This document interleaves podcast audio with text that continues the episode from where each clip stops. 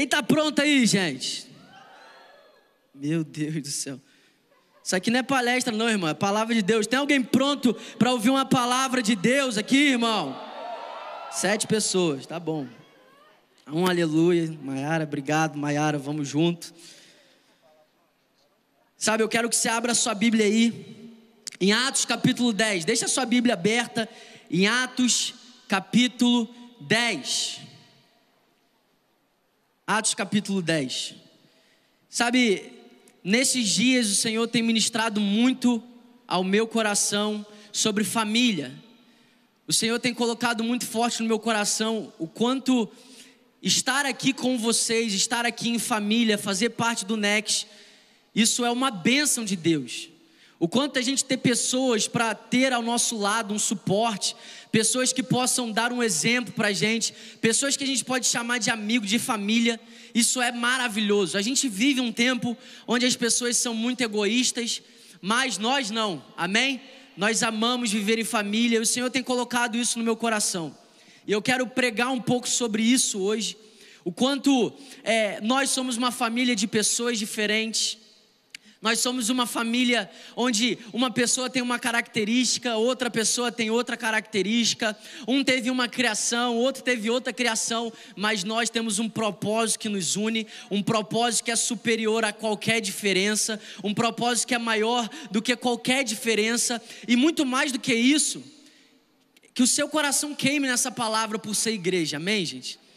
Sabe, a Bíblia deixa muito claro que a gente não pode deixar de congregar. Nos últimos dias, as pessoas elas vão amar tanto só elas, que elas vão querer deixar de ser família, deixar de olhar para o lado, deixar de estender a mão para o próximo. Mas nós temos muito claro dois mandamentos: amar o Senhor de todo o coração e amar o nosso próximo como a nós mesmos. Amém? Então, ser família, cara, ser next. Isso aqui é um privilégio para nós. O GC não é um lugar que você, ah, eu tenho que ir toda sexta lá no GC. Não, cara, você tem que amar ir pro teu GC. Quem não ama, irmão, tá junto. Se você ama o Senhor, você ama estar tá junto com pessoas, você ama estar tá junto com outras pessoas, você ama ter comunhão, você ama ser família, cara, amém? É horrível andar sozinho. É horrível, como o Caio falou, você ter que aprender com os seus próprios erros. Sabe, ter pessoas ao seu lado te livra de sofrimentos desnecessários.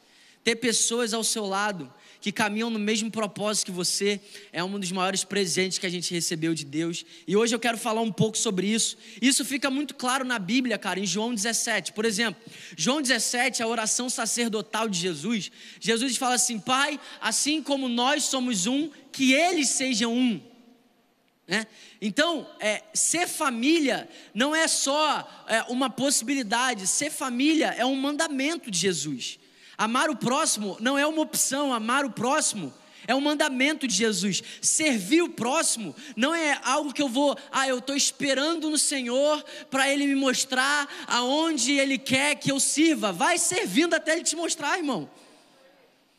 Então essas coisas, elas não são é, uma opção, não deveriam ser. Para quem nasceu de novo, para quem ama Jesus, não deve ser uma opção. Isso é um mandamento. E na verdade, isso é um motivo de alegria, porque é maravilhoso viver em família. Em João 17, Jesus deixa isso muito claro. Antes de ir para o Pai, ele falou: Pai, que eles sejam um comigo, assim como eu sou um com você, e que eles sejam uns com os outros também.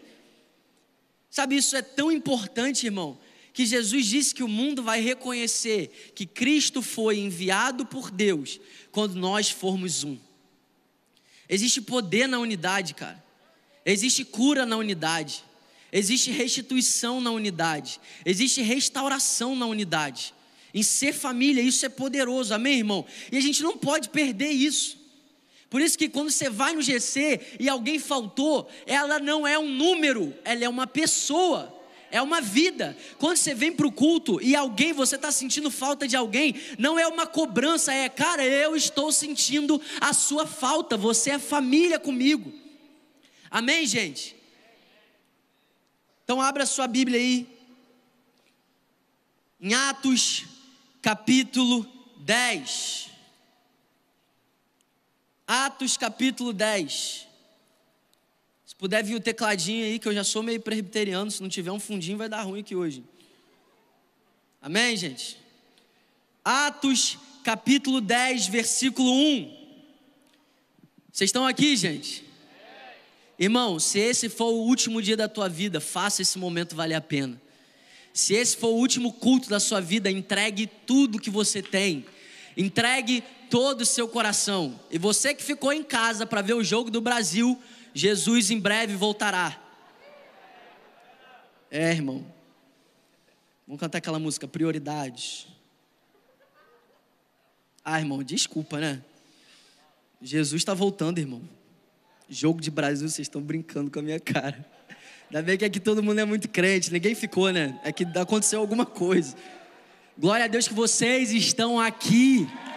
Vocês estão no melhor lugar que vocês poderiam estar. Atos 10, a partir do versículo 1. Havia em Cesareia um homem chamado Cornélio. Olha que nome bonito você dá para seu filho. Centurião do regimento. Ai, Carlinho, nome bonito aí para dar. Se for menino, Cornélio. É forte a história de Cornélio. Centurião do regimento conhecido como italiano. Ele e toda a sua família eram religiosos e tementes a Deus.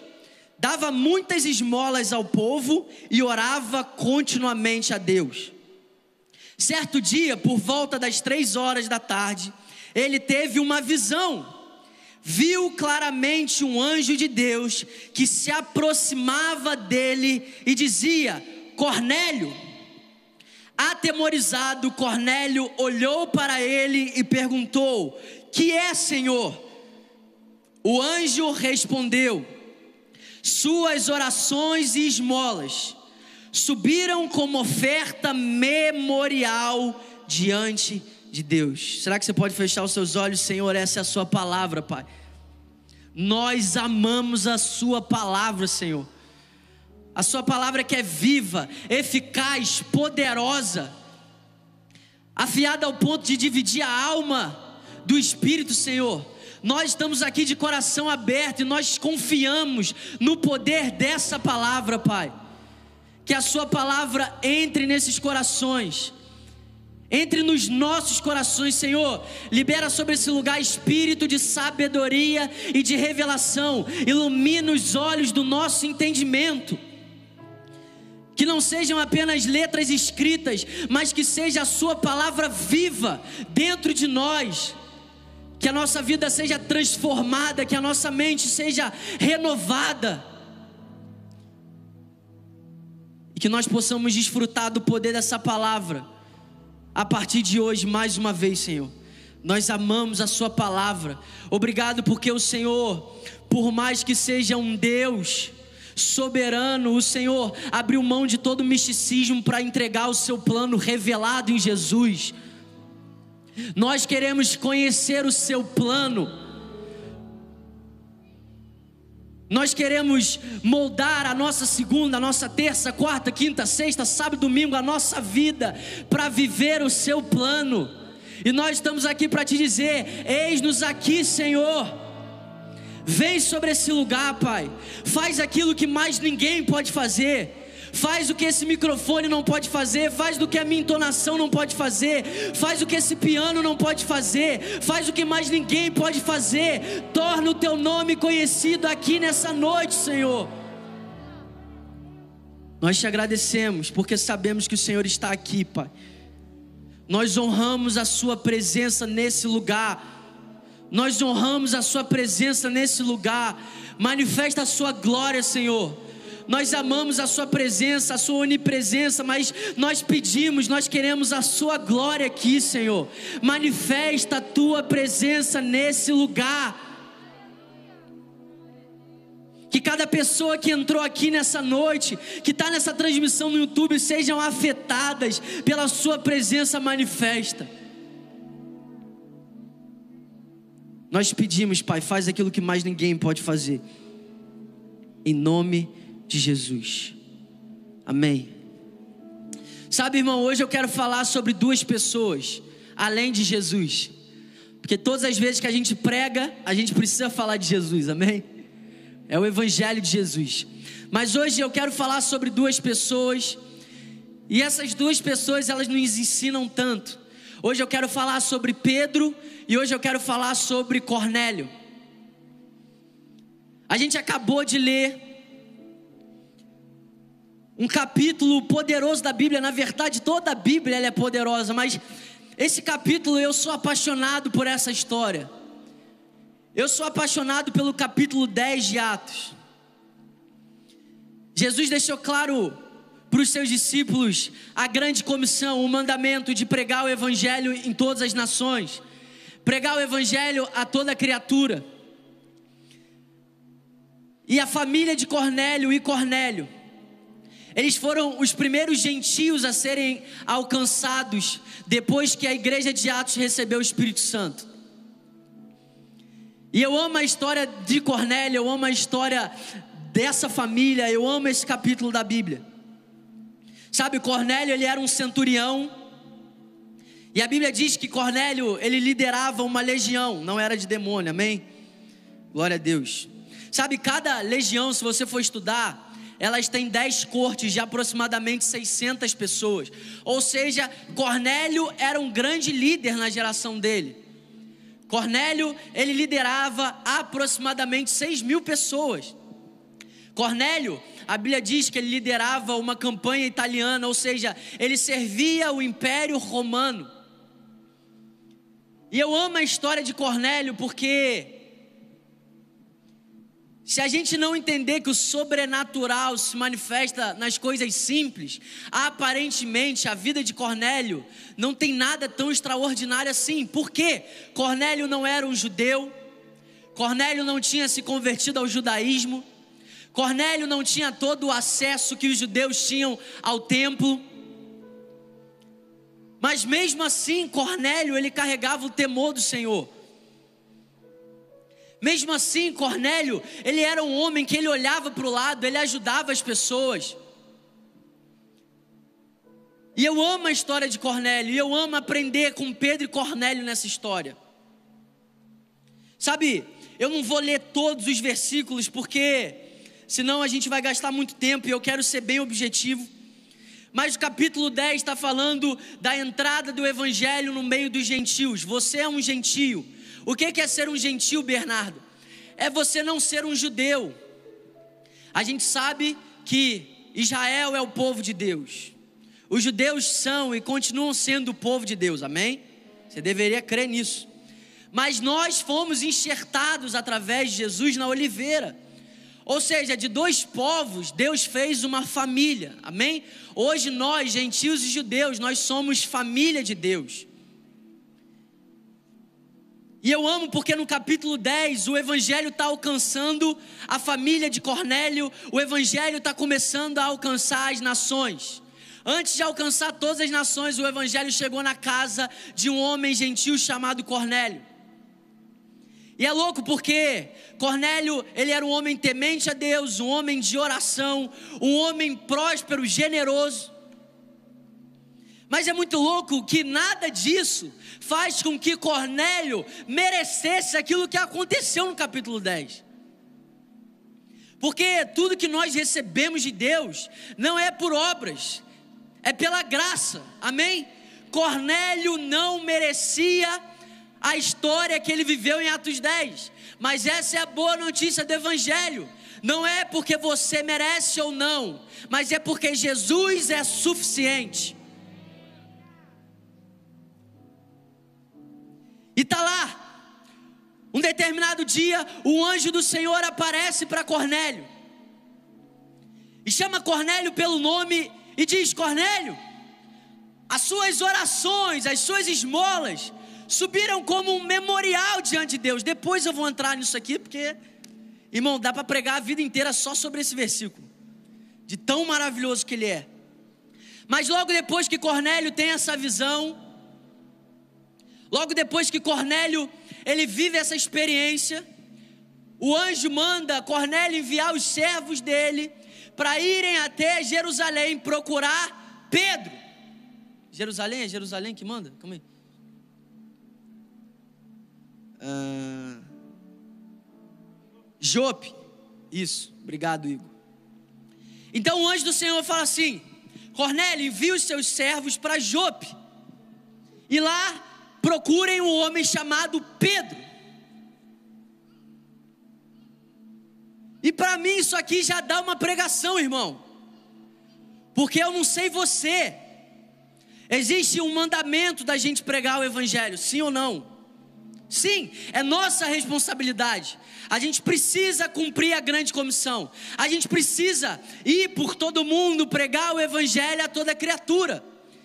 Mas esse não é o único meio de Deus alcançar pessoas.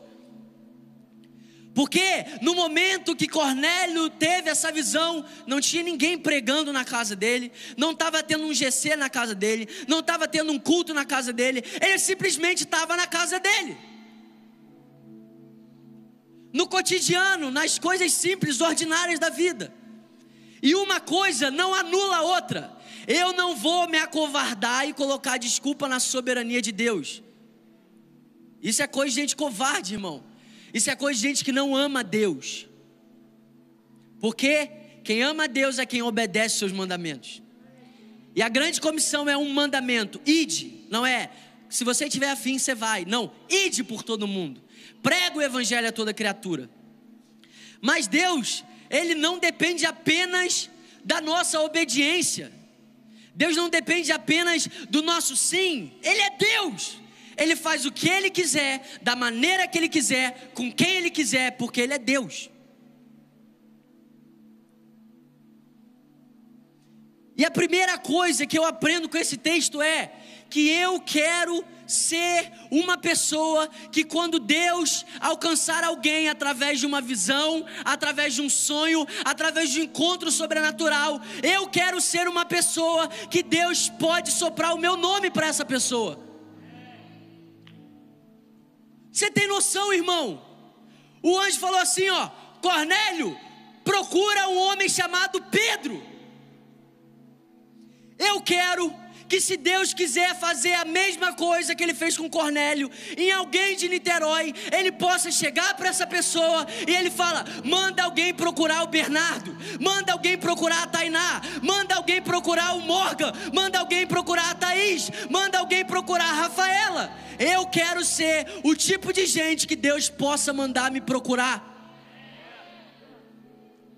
Tem noção? Alguma pessoa em casa agora, e o anjo do Senhor vai lá, e o anjo do Senhor aparece para ela e fala: procura aquela pessoa. Bernardo, mas eu não estou preparado, eu não sou apto o suficiente para ser esse tipo de pessoa. Pedro, meu Deus, Pedro era maravilhoso, Pedro era perfeito. Irmão, o que Cornélio não sabia é que enquanto ele tinha aquela visão, Pedro também estava tendo uma, e a mesma visão que estava levando Cornélio a uma alegria, estava levando Pedro a uma crise. Então hoje você não tem desculpa para pedir para Deus levantar um Moisés para fazer aquilo que você deveria estar fazendo. Pedro não era perfeito.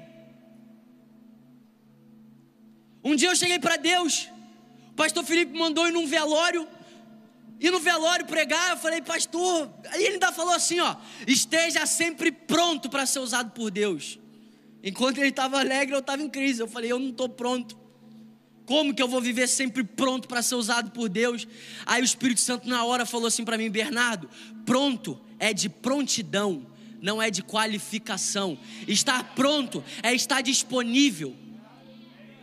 Só que às vezes a gente está tão egoísta, só olha para as nossas causas, só olha para as nossas necessidades, que a gente nem está se compadecendo do próximo. A gente se esquece que o nosso vertical precisa gerar o horizontal. A gente se esquece que Jesus crescia diante de Deus e dos homens. Então eu não sei você, irmão, mas se você está aqui todo sábado, provavelmente você deve querer isso também.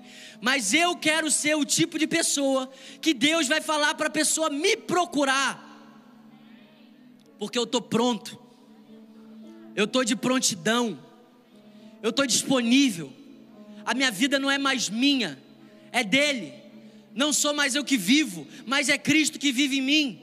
E a vida que agora eu vivo, eu vivo pela fé no Filho de Deus. O que é viver pela fé? Eu creio. Não! Viver pela fé é viver baseado nessa palavra. Você acha que a história de Cornélio está aqui só para você falar, nossa, que legal? Não, Deus quer levantar novos Pedros para ser um canal para despertar Cornélios.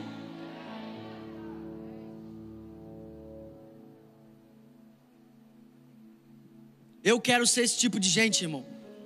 E Pedro está lá tendo uma visão também. Desce um lençol cheio de animal. Pedro, santo demais, né? Falou assim: veio uma voz dizendo assim: Pedro, mate e coma. Depois você lê. Ele falou: Eu não. Eu sou crente demais. Só que na verdade, os animais que Pedro estava vendo, eles não simbolizavam animais, eles simbolizavam o povo que ele estava sendo enviado para pregar. Pedro, ele estava tendo uma renovação na mente. Porque se ele não tivesse tido essa experiência, talvez ele nunca teria ido para a casa de Cornélio. Porque era proibido pela lei, irmão, um judeu ir na casa de um gentio. Não podia. Não podia, irmão, era muito diferente de hoje. Mas Pedro estava tendo aquela visão. E naquela visão, Pedro aprende uma lição poderosa. Ele falou: Eu não posso comer esse tipo de animais impuros. E aí a voz diz assim: Não chame de impuro o que Deus purificou. Não chame de impuro quem Deus purificou. Mas, cara, Cornélio nem tinha sido alcançado ainda. Mas Deus já está decretando o futuro de Cornélio. Que Deus não está preso ao tempo, irmão. Ele já está declarando sobre Cornélio aquilo que ele já tinha determinado. Cornélio é meu, a família dele é minha, e a gente precisa alinhar a nossa perspectiva, a nossa ótica com a ótica de Deus, para que a gente não ache que a gente é mais santo que ele. E Pedro está lá tendo aquela experiência, e depois de ouvir essa verdade, não chame de impuro quem Deus já purificou. Irmão, deixa eu te, deixa eu te mostrar uma coisa. Jesus já purificou a humanidade na cruz. Só que se a humanidade não souber disso e receber a Cristo, não vai ter mudado nada para elas. Então a gente precisa ter a ótica de Deus e olhar para Cornélios, olhar para homens e mulheres que talvez não estejam no nosso local, talvez não vivam exatamente como a gente tem vivido, mas olhar como Deus olha para eles. E eu amo porque o Evangelho de Jesus, ele quebra tudo aquilo que impede o amor. Jesus quebrou na cruz qualquer tipo de separação, irmão. Jesus quebrou naquela cruz o muro da inimizade entre o ser humano com Deus e entre o ser humano contra ele mesmo.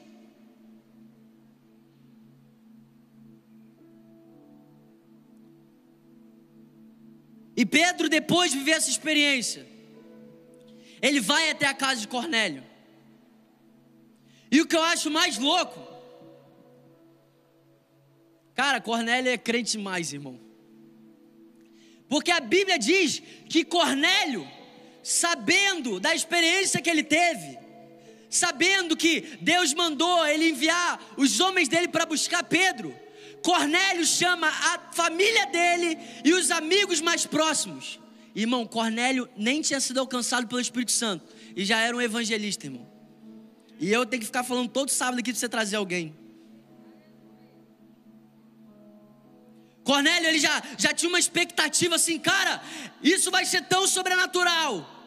Isso vai ser tão maravilhoso. Eu tive uma experiência tão real com Jesus. Eu tive uma experiência tão real com Deus. Que eu sei que esse homem vai vir aqui. E a minha vida nunca mais vai ser a mesma. Então, eu não vou nem esperar a minha vida não ser mais a mesma. Eu vou chamar todo mundo que eu amo e que eu conheço para estar tá aqui comigo. Meu Deus, cara. Levanta os Cornélios no nosso meio, Jesus. E a Bíblia diz que Pedro chega na casa de Cornélio. Pedro começa a pregar o Evangelho. Pedro chega na casa de Cornélio, começa a pregar o Evangelho, começa a falar da experiência que ele teve, começa a quebrar uma mentira que existe uma diferença entre judeus e gentios. O gentio precisa se converter ao judaísmo, ser circuncidado. Não, Pedro começa a quebrar essa mentira. Parece crente demais, mas Cornélio nem sabe que ele estava sendo quebrado por Deus agora há pouco. Aí chega lá, não, porque não existe mais divisão. Aí estava lá com Deus, eu não vou comer isso aí, não, Deus. Enfim, pessoas normais, irmão. Deus quer usar pessoas normais, pessoas falhas, pessoas como eu e você. E Pedro chega lá, começa a pregar o evangelho de Jesus. E a gente tem que pregar o evangelho de Jesus, irmão. Porque a autoajuda não muda a vida de ninguém. A única ferramenta de transformar uma pessoa é o Evangelho. O Evangelho é o poder de Deus. A gente precisa pegar, pregar o Evangelho, irmão. Pregar a palavra. Pedro chega lá, começa a pregar o Evangelho começa a falar que não existia mais visão, começa a falar sobre Jesus, sobre a obra da cruz. Pedro começa a dizer para Cornélio: Jesus é o Rei dos Reis, Jesus é o Senhor dos Senhores. Ele morreu, ressuscitou, foi exaltado, está à destra do Pai. Ele é rei, ele é rei sobre todas as coisas. Cornélio já temia Deus, mas Cornélio não tinha reconhecido Jesus. E agora Cornélio está ouvindo a boa notícia do Evangelho sobre Jesus. E eu amo porque enquanto Pedro pregava, a Bíblia diz que o Espírito Santo caiu sobre toda aquela casa. Sobre toda aquela casa. Pedro estava lá, chegou, e aí, gente, ó, Jesus é o rei, ele morreu na cruz, ressuscitou para remir o seu pecado, para perdoar o seu pecado. Ele reina, ele está vivo, em breve ele voltará. Depois você lê. Eu não sei se é exatamente isso que ele fala, mas esse é o evangelho também, amém? Enquanto Pedro prega, enquanto ele está pregando o evangelho, o Espírito Santo cai sobre toda a casa. Sabe, irmão, eu, pre, eu prego aqui nessa expectativa. Esse texto está aqui para eu aprender todas as poderosas lições que eu posso aprender com ele. Uma dessas lições é que não existe mais separação. O véu foi rasgado, irmão. Você tem livre acesso. Seja você quem for judeu, gentio, macumbeiro, espírita, kardecista, ateu. O véu foi rasgado para você. E a melhor notícia de todas é que existe um caminho vivo para você desfrutar dessa realidade. Jesus Cristo é o caminho para o Pai, e só Ele. Eu não sou caminho para o Pai para você. Moisés não é caminho para o Pai para ninguém. O único vivo e verdadeiro caminho para o Pai é Jesus Cristo.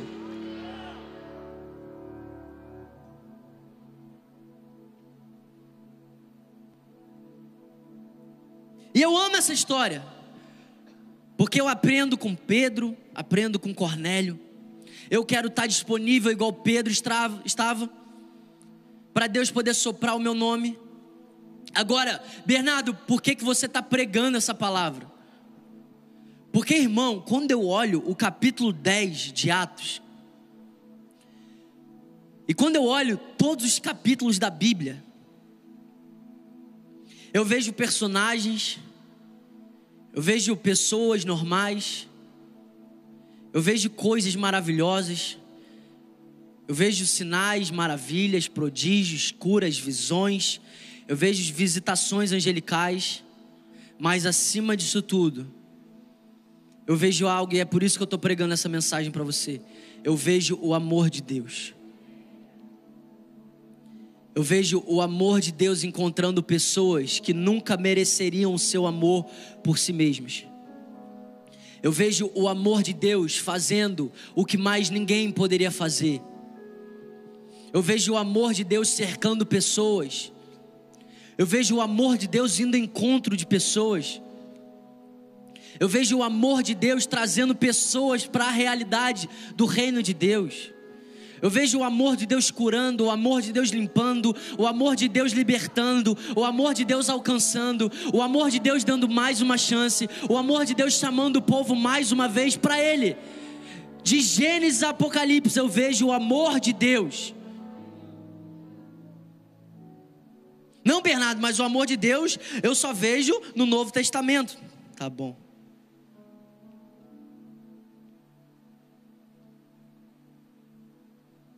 Para você que acha que a graça começou só no Novo Testamento, irmão. Depois vê lá como que Deus fez uma aliança com Abraão. Irmão, olha o que, que Deus faz com Abraão. Abraão, eu vou te abençoar, eu vou te dar uma terra e você vai ser bênção para todas as nações. Uau, que bênção! Abraão cai num sono profundo. Deus pega animais, corta os animais no meio, acho que é Gênesis 15. Corta os animais no meio, olha que benção. Sangue para tudo quanto é lado. Tu é crente, irmão, tem que gostar de sangue, amém? Ele divide os animais. Abraão está dormindo. E Deus está lá passando no meio dos animais. Isso era um sinal de uma aliança. Que Deus estava falando para Abraão é: Abraão, se eu não cumprir o que eu estou te prometendo, que eu seja como esses animais. E sabe qual é o mais louco? Abraão está dormindo. Por quê? Porque para a aliança de Deus se cumprir, você não precisa fazer nada. Amém? Ó a graça aí. A graça começa em Gênesis 3, irmão. Quando o homem peca. E Deus fala assim: ó, eu vou mandar uma semente que vai esmagar a cabeça da serpente.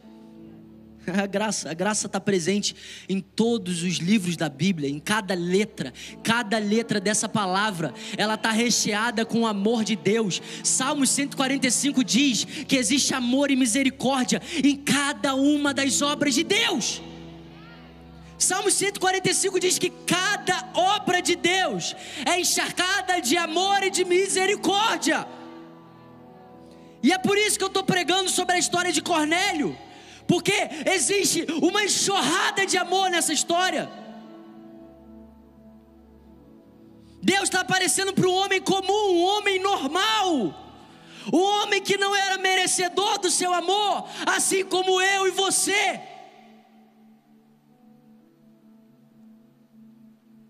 Só que o anjo do Senhor chega para esse homem e chama ele pelo nome. Irmão, você serve a um Deus que te chama pelo nome. Eu sei, às vezes parece bom demais para acreditar, mas é o Evangelho. Você serve o Deus Criador dos céus e da terra, o Alfa e Ômega. E o Alfa e Ômega, teu Abba Pai, Paizinho, que te chama pelo nome. Ele te chama pelo nome. Ah, mas eu não sou digno. Seja bem-vindo ao clube. Seja bem-vindo ao time.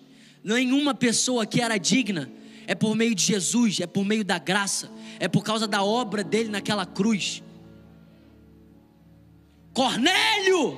Uau! O anjo do Senhor está chamando esse homem pelo nome. E isso já é maravilhoso demais. Poderia parar aqui, irmão. Poderia fazer o apelo aqui agora, porque saber que existe um Deus santo, separado, elevado sobre todas as coisas, um Deus que é digno de receber honra, glória, poder, domínio. E saber que esse Deus me chama pelo nome. Saber que o maior desejo do meu coração, que às vezes a gente nem sabe, que é conhecer o Senhor, também é o desejo dele de ser conhecido. Irmão, eu já falei aqui mais uma vez, eu já falei aqui uma vez, eu vou falar de novo. Ser Moisés na nova aliança é uma ofensa para um Deus que rasgou o véu. Eu não vou ser Moisés de ninguém. Eu não vou ser Moisés de ninguém. O véu está rasgado. Você tem livre acesso. Jesus já morreu. Jesus já ressuscitou. E chegou a hora da gente demonstrar com a nossa vida que a gente crê que Ele em breve voltará. Vamos lá, irmão. Pode ser a nossa geração. Pode ser a geração dos nossos filhos. Eu quero que a minha vida seja um testemunho para os meus filhos. A Bíblia diz que o testemunho de Jesus é o espírito da profecia. Eu creio que quando eu sou uma testemunha, eu estou liberando uma profecia para quem está testemunhando disso. Eu não estou brincando de evangelho, irmão. Só que a gente acha que crer. A gente fala assim, ó. Não, eu creio. Eu creio. Crê em quê, irmão? Crê no quê? A gente acha que crer no Evangelho é a mesma coisa de acreditar em qualquer outra coisa. Um dia eu estava tendo um tempo com o Senhor e o Senhor falou assim para mim, Bernardo: crer não é só acreditar, crer é desfrutar daquilo que você acredita.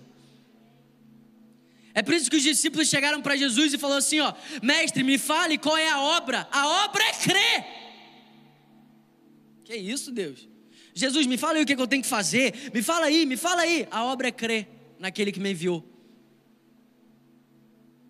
Porque crer não é só acreditar, irmão. Ah, eu acredito. Acredita em quê, cara? Crer é desfrutar daquilo que você acredita. Será que você tem desfrutado da realidade que custou o sangue do Filho de Deus? Será que você tem desfrutado daquilo que levou Jesus a suar sangue no Getsemane? Será que você tem desfrutado da realidade que Jesus morreu e ressuscitou para te dar de presente? Será que você tem desfrutado de um véu rasgado e livre acesso ao trono de Deus? Será que você tem desfrutado disso? Salomão diz em Eclesiastes que um homem que não desfruta das coisas boas da vida é semelhante a uma criança que é abortada e não tem um enterro digno. O homem que não desfruta das coisas boas da vida é semelhante a uma criança abortada que não teve um enterro digno.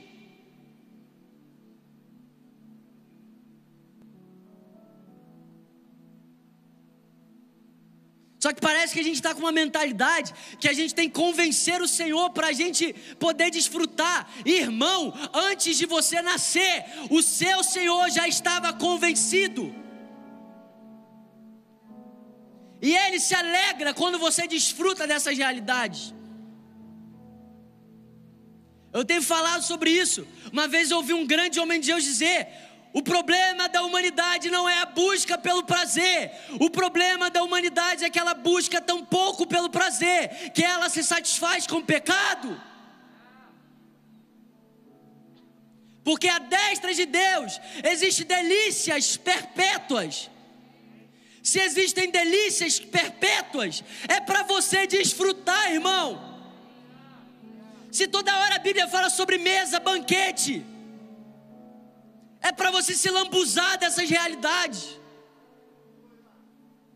É para você desfrutar disso. Estar aqui no sábado à noite é só uma parte. A melhor parte é fora daqui. E eu amo porque o anjo do Senhor chama Cornélio pelo nome, e o anjo do Senhor diz para Cornélio: as suas ofertas e as suas orações subiram como um memorial diante de Deus. Ah, Bernardo, eu não parei de orar porque eu não sinto nada. Irmão, você não sente, mas ele sente. Eu creio que assim como a oração de Cornélio, toda oração sincera, fruto de um coração quebrantado, se torna um memorial diante do trono de Deus. Bernardo, por que, que você ora? Porque eu nasci para me relacionar com Deus. Porque eu nasci para desfrutar dessas realidades. Porque custou muito caro para Jesus, o meu amado, para eu viver de qualquer jeito. A Bíblia diz que as nossas orações, elas ficam numa taça de ouro diante do trono de Deus. Cara, eu imagino Cornélio ouvindo isso. Imagina o Cornélio lá dando esmola para os outros, Cornélio orando. Mas eu não consigo acreditar que Cornélio sabia que as orações dele subiam como um memorial diante de Deus. E sabe de uma coisa, irmão? Deus deseja nos lembrar que Ele não se esquece.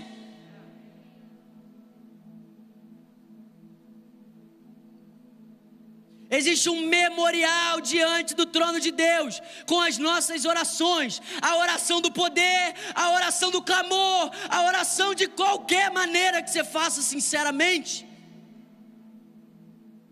A oração que você achou que foi fraca, foi fraca para você.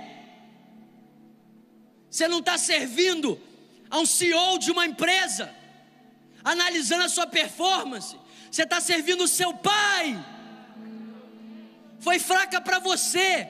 Porque se você soubesse o forte a sua oração foi diante do trono de Deus, você não pararia.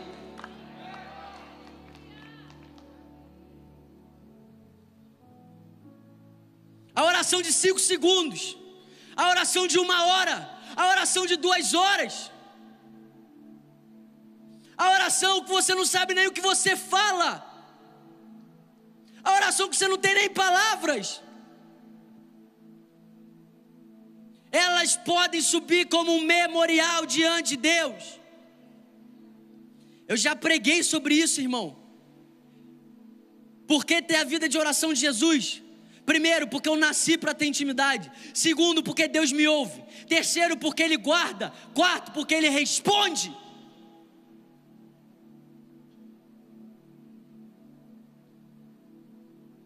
E é essa mensagem que Deus me confiou. Não para um sábado à noite, para a minha vida, irmão. Você é ministro do Senhor. As suas orações ministram o coração de Deus. Quando você pede perdão para Deus, você ministra o coração de Deus. É por isso que a Bíblia diz que as orações são como um incenso. Que sobem como um aroma agradável diante de Deus. Chegou a hora, irmão, da gente desfrutar as realidades que custaram muito alto para Jesus. Crer não é só acreditar. Crer é desfrutar daquilo que você acredita. E deixa eu te dar uma notícia que eu não sei se é tão boa assim. Se você não desfruta daquilo que você acredita, a tua fé é igual dos demônios. Porque Tiago capítulo 2, versículo 19 e 20 diz: Você crê que Deus é um só? Faz muito bem, até os demônios creem.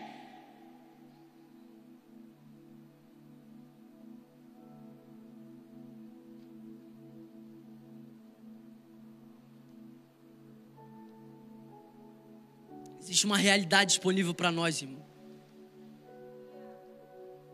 Você está buscando a sua satisfação em quem, cara? Você só vai ser plenamente satisfeito nele.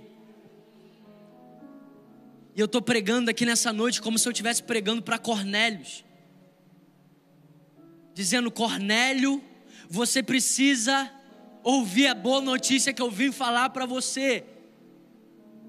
As suas orações subiram como um memorial diante de Deus. Ah, mas ninguém me escuta, ninguém me responde. Deus te escuta, Deus te responde na hora certa do jeito certo. Você nasceu para essa interação, irmão. Provérbios 15 diz que a glória de Deus é encobrir as coisas, e a glória, a nossa glória, é descobrir todas as coisas.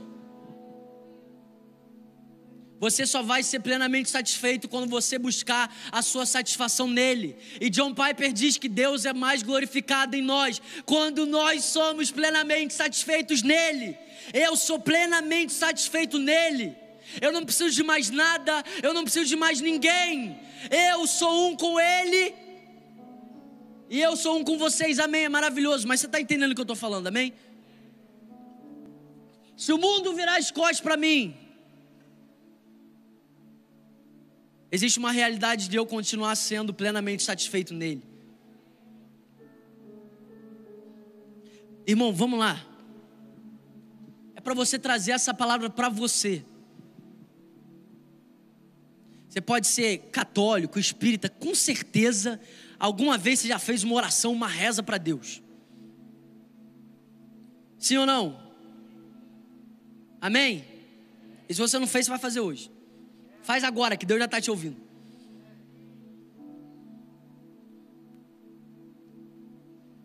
Imagina se você acredita nessa palavra. Imagina se você sair daqui hoje acreditando que essa palavra é verdade sobre você.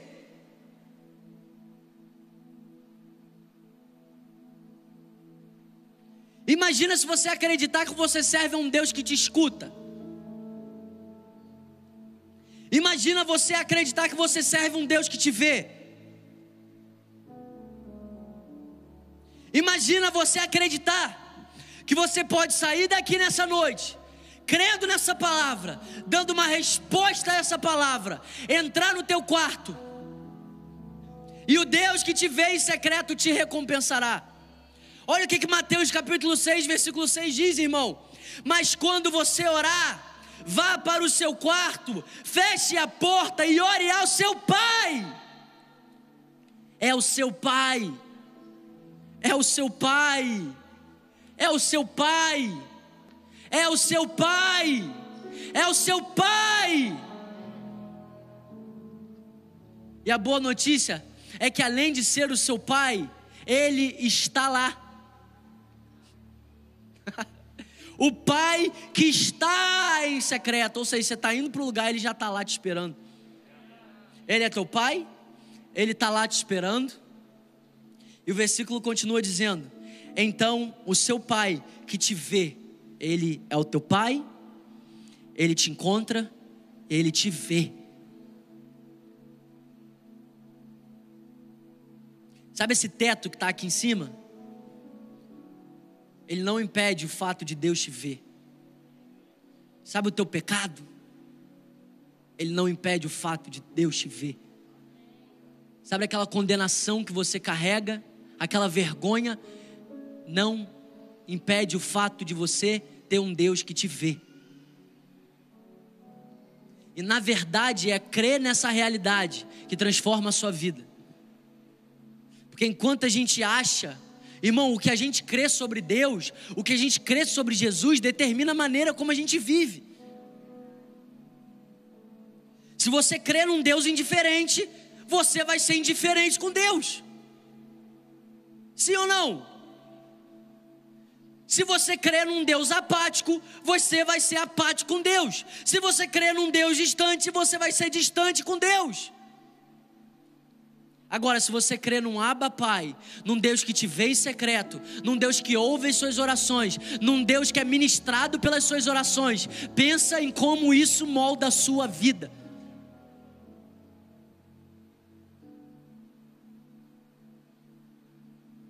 Sabe, aqui é o lugar de Cornélios. Aqui é o lugar de Pedros. Aqui é o lugar de quem Deus quiser trazer.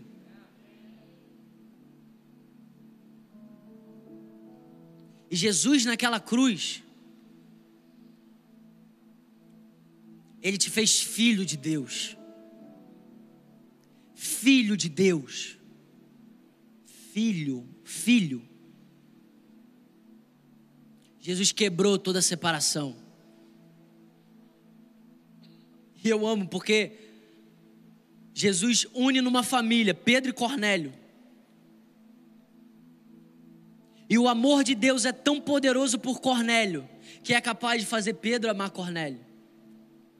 O amor de Deus é tão furioso por Pedro, que mesmo se Cornélio souber que Pedro estava em crise, Pedro, Cornélio ama Pedro também. É por isso que a gente vive em família, irmão. Para a gente expressar para o próximo aquilo que a gente tem recebido de Deus. Mas antes de liberar sobre o próximo, a gente precisa desfrutar dessas realidades. Eu quero que você feche seus olhos por um minuto.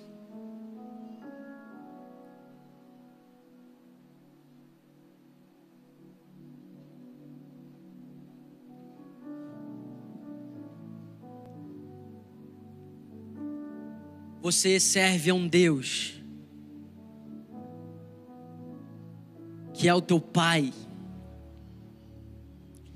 ele te conhece, foi Ele que te criou. A Bíblia diz que aqueles que nasceram de Deus não nasceram pela vontade do homem, mas pela vontade de Deus. Você só nasceu porque Deus desejou te criar. Você serve a um Deus que te deseja furiosamente. Você serve a um Deus que te ama incondicionalmente. E a maior expressão desse amor é que ele enviou o filho dele naquela cruz para quebrar toda a separação. Você não precisa mais andar errante pelo mundo. Você não precisa mais sobreviver como um escravo. Jesus te chama de filho. Jesus te aproxima, Jesus te chama para perto. A história de Cornélio não é sobre uma experiência sobrenatural, além da visão, além do sobrenatural. A história de Cornélio é sobre um Deus que nos encontra. A história de Cornélio é sobre um Deus que é tão apaixonado por nós, que ele não esperou a humanidade ir até o seu encontro, até porque a humanidade estava perdida, destituída da glória de Deus. Ele não esperou você dar o primeiro passo, ele foi ao nosso encontro. Você serve a um Deus que te conhece, você serve a um Deus que te ama, você serve a um Deus que te chama pelo teu nome. Você serve a um Deus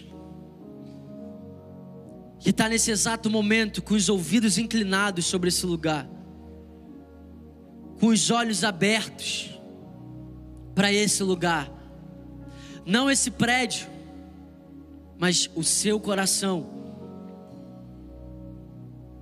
Você não passa despercebido diante do teu Pai.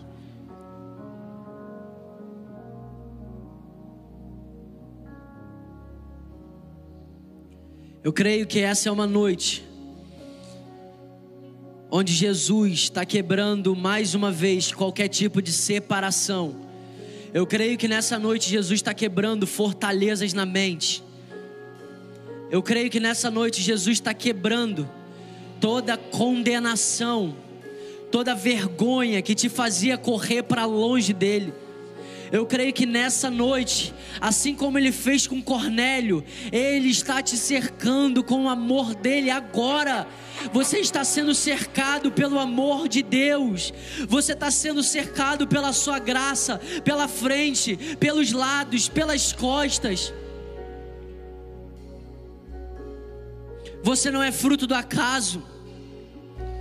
Você não nasceu simplesmente para sobreviver. Você nasceu do desejo do coração do teu pai.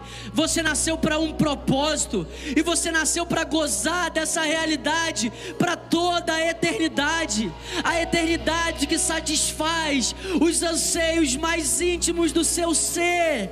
Os anseios que a droga não satisfaz, o anseio que a pornografia não satisfaz, o anseio que a prostituição não satisfaz, o anseio anseio que o dinheiro não satisfaz, o anseio que a fama não satisfaz. Você pode ser satisfeito nesse amor. Esse amor quebra toda separação, quebra todo sofisma, todo engano. Esse amor quebra a timidez, quebra a vergonha, quebra o seu erro de ontem. Esse amor apaga para sempre o seu passado. Esse amor te dá um novo coração. Esse amor te faz uma nova pessoa a partir de hoje. Esse é o amor de Deus.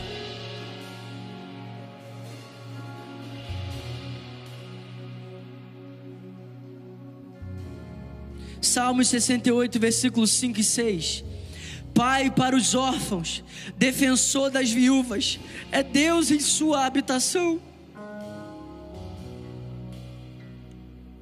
Deus dá um lar aos solitários, liberta os presos para a prosperidade.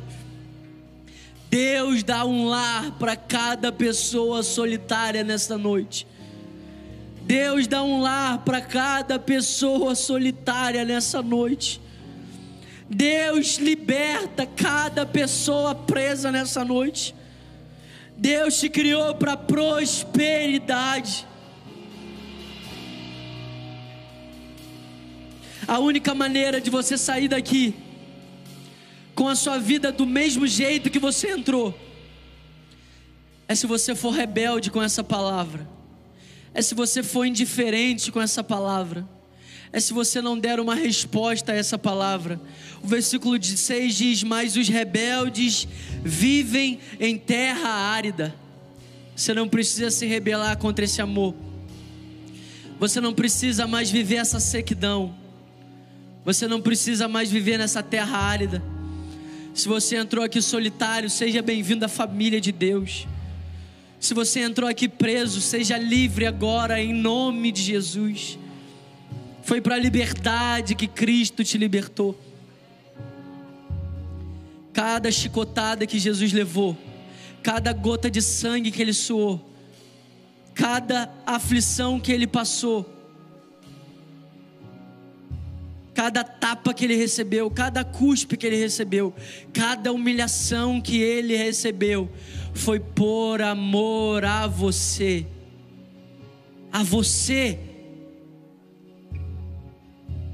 Foi por você. Foi para você. Para que você viva a verdadeira vida. Para que você viva a vida que vale a pena ser vivida. Existe liberdade para você nessa noite. Chega de prisão. Chega de prisão. Não seja rebelde com essa palavra. Não endureça o seu coração. Jesus está te envolvendo com o amor dele. A única coisa que ele espera de você nessa noite é o seu sim. É o seu Jesus, eis-me aqui para viver essa vida. Será que você pode ficar de pé no seu lugar? Deus marcou essa noite para que a sua vida nunca mais seja a mesma. Você não vai sair daqui preso. Você não vai sair daqui solitário. Você não vai sair daqui insatisfeito. Você não vai sair daqui frustrado. Você vai sair daqui livre, vivendo a verdadeira liberdade. Será que você pode fechar os seus olhos? Coloque a mão sobre o seu coração.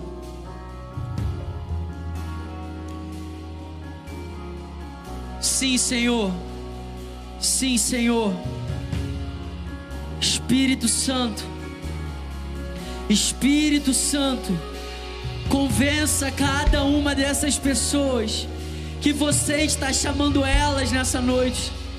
Espírito Santo, convença cada uma dessas pessoas que não existe vida longe de Jesus. Espírito Santo, convença cada um dos meus irmãos que não vale a pena sair daqui nessa noite indiferente, não vale a pena endurecer o coração, não vale a pena se rebelar diante de tanto amor, diante de tanta graça, diante de tanta compaixão. Espírito Santo, convença cada um dos meus irmãos, convença eles agora, Espírito Santo, que assim como Cornélio, eles possam dar uma resposta. Que assim como Cornélio, eles sejam cheios do Espírito Santo